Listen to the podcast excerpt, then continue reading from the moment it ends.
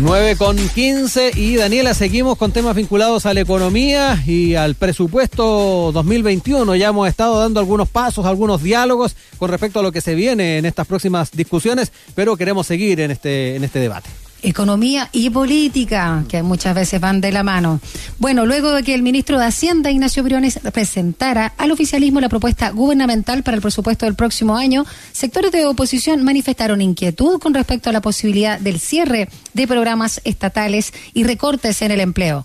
Bueno, al respecto, el titular de Hacienda señaló que es necesario sacarnos de la cabeza la idea de que el Estado es una agencia de empleo. En tanto, la Comisión de Hacienda del Senado recomendó aprobar la propuesta de reajuste real del 0% del salario mínimo, decisión que en última instancia estará en manos de la Cámara Baja. Y bueno, queremos ahondar en este tema. Ya estamos en línea con el diputado del Partido Comunista, presidente además de la Comisión de Hacienda de la Cámara Baja, Daniel Núñez, a quien saludamos de inmediato. ¿Cómo está, diputado? Muy buenos, días. Eh, buenos días. Un saludo a todos los auditores de la radio Sánchez. Muchas gracias por este contacto, diputado. Bueno, ya lo decía Rodrigo, nos queremos centrar en el presupuesto también 2021 y preguntarle cuáles son las principales inquietudes que surgen de esta propuesta hecha por el gobierno. Bueno, la, la verdad es que no conocemos todavía la, el, presupuesto, recién lo vamos a conocer en forma íntegra el día 30 de septiembre, pero sí conocemos los anuncios que ha hecho el ministro Briones y también los diputados, los titulares, claro, y lo, lo que ha hecho los diputados de derecha de Chile Vamos, y obviamente lo que hemos escuchado es muy, muy preocupante porque lo que está haciendo el gobierno es que eh, está proponiendo en la práctica un ajuste de tipo neoliberal al presupuesto 2021 en materia social y también en materia de la cultura. Y obviamente cuando la crisis golpea con mayor dramatismo a las familias, a los hogares chilenos, a la clase media, a la clase trabajadora, uno encuentra muy absurdo que el gobierno esté pensando en eh, reducir, en terminar con programas sociales. Yo creo que es todo lo contrario lo que hay que hacer hoy día, en medio de esta pandemia terrible que, golpea con cesantía, con aumento de los problemas sociales, con caída de los ingresos, lo que hay que hacer es hacer ayudas sociales más contundentes, no poner fin a las ayudas sociales. Entonces, uno se pregunta qué hay detrás de esto. Y lo que hay detrás de esto es encubrir la decisión política que tiene el gobierno, que es siempre que tiene que hacer ajustes, siempre que tiene que reducir el gasto público, golpea en materias sociales, educación, en este caso cultura, programas sociales, pero paradójicamente mantiene todo lo que son los subsidios a los súper ricos de Chile, porque el presupuesto de la Nación tiene muchos subsidios a los súper ricos y ahí el ministro Briones no les toca un peso, y también hay gastos que a mi juicio son elevadamente altos en la compra de armamentos, en el llamado fondo de eh, el fondo, digamos, de adquisición estratégicas que tiene el ejército que no se ha visto reducido en un ápice en medio de la pandemia. Eh, en ese sentido es bueno andar, eh, diputado, ya nos planteaba el tema de lo que pasa con los super ricos, también el tema de Fuerzas Armadas. ¿En qué otros aspectos se podría entonces ir recortando este presupuesto para no afectar entonces estas otras, estos otros ámbitos, estas otras, estas otras materias que de alguna manera le generan preocupación? Mira, lo primero que yo creo que hay que decir es que es un error lo que ha hecho el gobierno, que es instalar como prioridad los recortes presupuestarios. Yo te quiero decir francamente, no comparto esa línea. El 2021 lo que tiene que haber es un presupuesto expansivo. El Estado tiene que invertir más en materia social, en materia de empleo, en materia de inversión pública para reactivar la economía. Esa es la receta keynesiana que se está aplicando en todos los países del mundo cuando tenemos crisis de este tipo. Incluso el propio Fondo Monetario Internacional señaló que imagínate, el Fondo Monetario señaló que había sido un error en la crisis subprime que golpeó también a, Europa haber eh, hecho ajustes al presupuesto tan rápido porque eso limitó la salida en forma más expedita de la crisis económica. Así que yo soy contrario a hablar de los recortes. Ahora, si tú me llevas al debate específico, aunque me dice, oiga, pero cada peso, por supuesto que en el Estado, con presupuestos tan amplios, pueden haber recursos que no estén bien asignados. Pero yo eso lo veo hoy día en dos ítems. Primero, en subsidios que da el Estado a los súper ricos, particularmente hay programas de la Corfo que van destinados a empresas que son grandes empresas. Y en segundo lugar, veo que hay gastos que son demasiado altos en la compra de armamento y creo que de cara a la crisis que ha vivido eh, Chile por la pandemia, obviamente también uno debería hacer una disminución del gasto en armamentos y, y asumir que esos recursos tienen que ir a materias sociales, que es donde hoy día vamos a estar con una situación más apremiante. Eh, perdón, Daniela, eh, quería apuntar también en el tema de, de, dónde también salen las lucas para tener este presupuesto expansivo. Y por ahí se ha hablado bastante del tema de la carga impositiva también para estos propios claro, super el impuesto al consumo. El, impuesto al consumo, algo que también se ha estado dialogando durante los últimos días. Y, algo que conversábamos, Daniela, tú te recordarás con el diputado Melero hace algunos días atrás, donde él planteaba más que aumentar la carga impositiva, tal vez sería mejor eh, eh, mejorando el tema de el controlar la, evasión. Eh, o también el impuesto a la renta, como señalaba Hernán Frigolet ayer en Estación Central, que, que fuera por ahí, digamos, también. Impuesto a la renta, pero no al consumo, que afecta directamente a los más pobres. O sea, la mayoría de los chilenos, la verdad. Bueno, lo primero es que encuentro muy cínicas las palabras que dijo Melero, porque eh, él mismo, con su sector político, se opuso a las normas anti-elusión que estaban contempladas en la reforma tributaria del 2014. Ahí teníamos normas contra la ilusión tributaria, que es la mayor fuente de evasión por lejos, lo que evaden los, eh, los grandes contribuyentes de, Chile. Y estas normas en la reforma tributaria del 2014, en el gobierno de Michel Bachelet, la derecha se la jugó por evitar esas normas que al final quedaron deslucidas, que fue lo que ha dicho Michel Llorrat. Entonces, yo comparto que hay que combatir la ilusión y la evasión, pero la evasión tributaria en Chile, la pérdida de ingresos no tiene que ver con el, almacén, que deja de entregar la boleta, eso es muy marginal. La gran no pago de impuestos en Chile está en los grandes contribuyentes que tienen capacidad de generar mecanismos legales para eludir el pago de impuestos usando paraísos fiscales, usando una serie de artimañas y lamentablemente la norma general de ilusión que se aprobó en 2014 quedó debilitada porque para poder ocuparla hay que pedir la autorización a los tribunales tributarios y eso ha hecho que sea muy engorrosa y más bien ha funcionado como un elemento mm. preventivo o disuasivo. Así que ahí a Melero que sea un poquito más honesto y la próxima vez diga que él se opuso a esto, que era la fórmula técnica idónea para combatir la ilusión tributaria. Ahora, por supuesto que el Estado eh, va a enfrentar una demanda grande de gastos y los recursos, aun cuando tenemos ahorro, eh, aun cuando, Chile tiene, aun cuando Chile tiene condiciones para endeudarse en el extranjero, yo considero que es importante aumentar la carga impositiva, pero hay que hacerlo de la manera que se promueva una estructura tributaria justa, equitativa, que promueva una mejor distribución de los ingresos. Y eso no se logra, como lo está haciendo proponiendo hoy día el gobierno, con impuestos indirectos. Los impuestos indirectos, como el impuesto al consumo, lo pagan todas las chilenas y todos los chilenos. Especialmente en proporción lo pagan más los trabajadores porque ellos destinan más parte de su sueldo a consumo directo. Entonces, lo que nosotros proponemos que sea a través de el fin al sistema integrado, una desintegración, sistema integrado, una desintegración total del sistema tributario y también con el impuesto a los super ricos, que es una buena señal de impuestos que promuevan la equidad social. Ese es el camino. Siempre por una vez siempre por una vez o poder hacerlo permanente como lo han hecho otros países, en este caso de Europa? Mira, en el caso del impuesto a los súper ricos, eh, yo soy partidario que sea por una sola vez y que lo que tenga, lo que discutamos al calor de eso sea efectivamente una desintegración total del sistema tributario donde se paguen todos los impuestos que corresponde de parte de las grandes empresas. Creo que ese es el, el mecanismo ideal porque es la manera más eficiente de actuar en esa línea. Nos acompaña esta mañana acá en Sin Tacos ni Corbata el diputado del Partido Comunista y presidente de la Comisión de Hacienda de la Cámara, Daniel Núñez.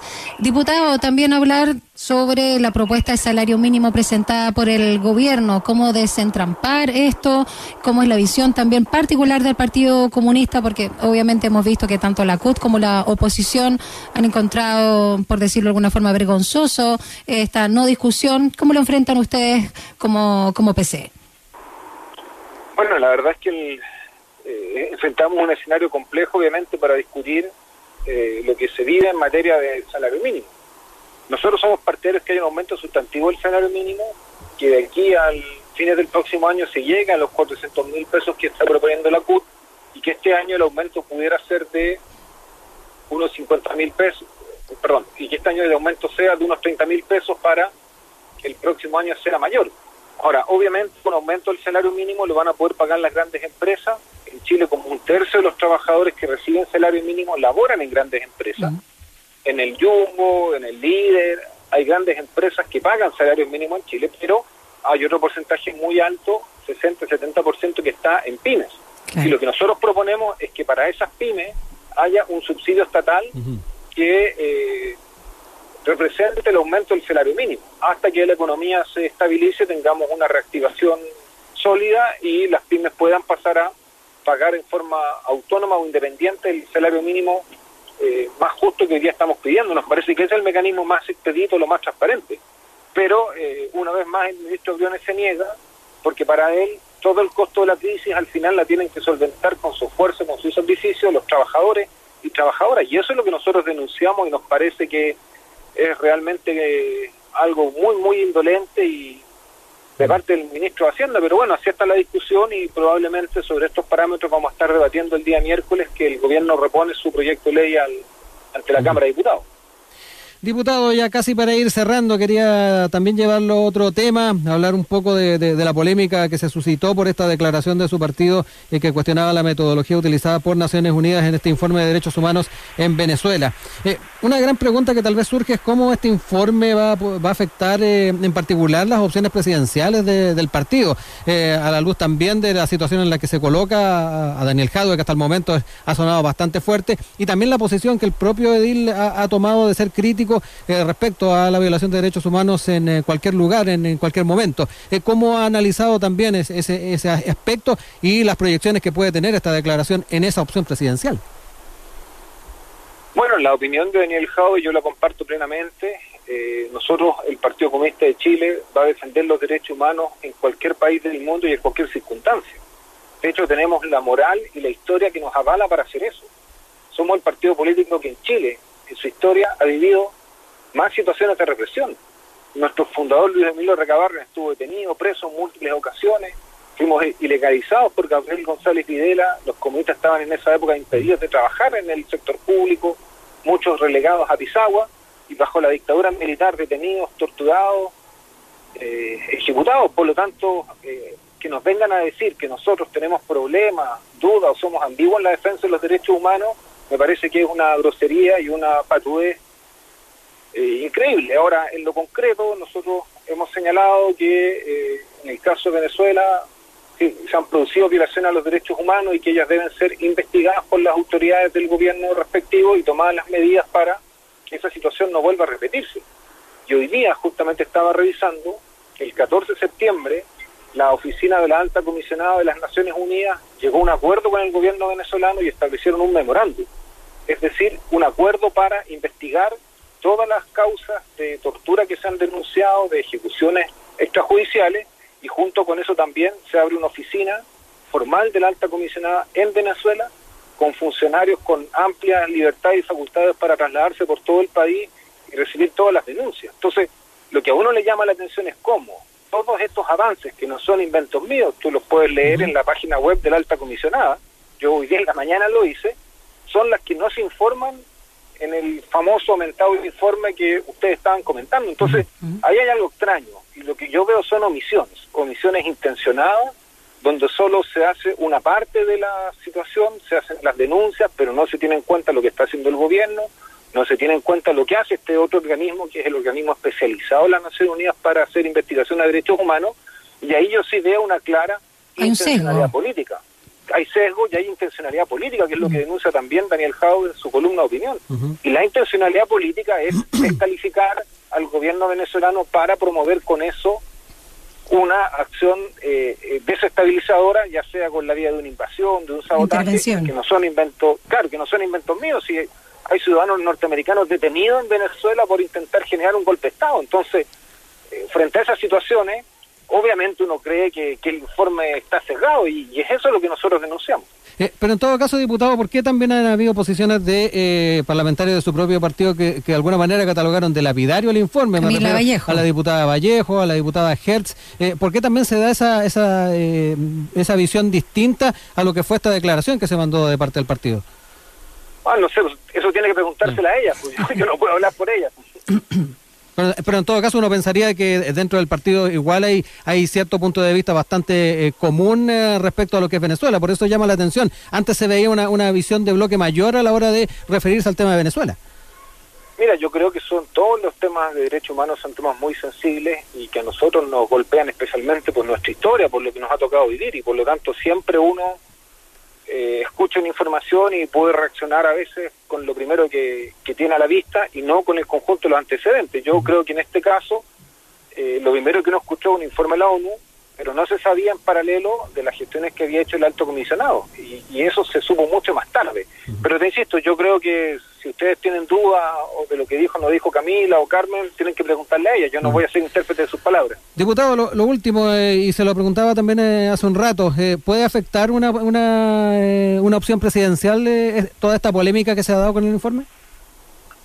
Yo creo que es evidente que la derecha ha tratado de utilizar esto para eh, cuestionar a Daniel Jaude, lo que me parece que, que es una, eh, una acción de una, no sé cómo decirlo, hay que ser muy cara dura, como lo es el ministro Bellolio, para emplazar a Jaude, al Partido Comunista por los Derechos Humanos, mientras que ellos, los que violan todos los días en Chile los derechos humanos, guardan silencio. Yo te lo digo, porque ayer estuvimos eh, con el ministro de Defensa en la Comisión de Derechos Humanos de la Cámara de Diputados analizando cómo a 11 meses del homicidio, del asesinato de Romario Veloz, un joven ecuatoriano, uh -huh. que es una ejecución extrajudicial, en Chile no hay justicia. Y no hay justicia porque hay un pacto de silencio entre los funcionarios del ejército involucrados en ese crimen, que no hablan, eso tiene paralizada la investigación judicial y cuando al ministro de Desbordes le exigíamos que hiciera un sumario el ejército interno para determinar qué había ocurrido en ese caso y aclarar esta situación, él se niega. Mm. Entonces, yo encuentro que hay que ser muy caradura para emplazar a, a, a Daniel Jave, emplazar al Partido Comunista mientras el propio gobierno avala en la práctica con su omisión, es cómplice de violación al derecho humano en Chile y no se dan ni por, ni por aludido en ningún, mm. de ninguna manera. Entonces, bueno, hay intencionalidad de perjudicar a Daniel, por supuesto. Lamentablemente, eso se sumaron personeros de la concertación. Sí. El más renombrado, este caballero, señor individuo, no sé si ya meterse ser catalogado señor Insulta, quien dijo que las credenciales democráticas de la DIN eran mayores que las de Daniel Jau. Entonces, alguien que cree que los partidos que avalaron la dictadura, la violación a los derechos humanos en Chile, son los que tienen más moral que el Partido Comunista, para mí, digamos, se fueron del campo de la oposición y pasaron a ser oficialistas. Pero bueno, eso es lo que está ocurriendo con Insulta. Entonces, si tú me dices que ese tipo de gente va a dañar eh, el prestigio y lo que hace Daniel Jaude con la ciudadanía, con el pueblo, yo lo veo difícil, pero que hay intentos los hay, eso es indudable. Diputado Daniel Núñez, diputado del Partido Comunista y presidente de la Comisión de Hacienda de la Cámara. Muchas gracias por este contacto con nosotros acá en Sin Tacos ni Corbata. Que tenga una linda jornada de día martes. Bueno, muchas gracias a usted y saludos por toda la labor que ustedes realizan.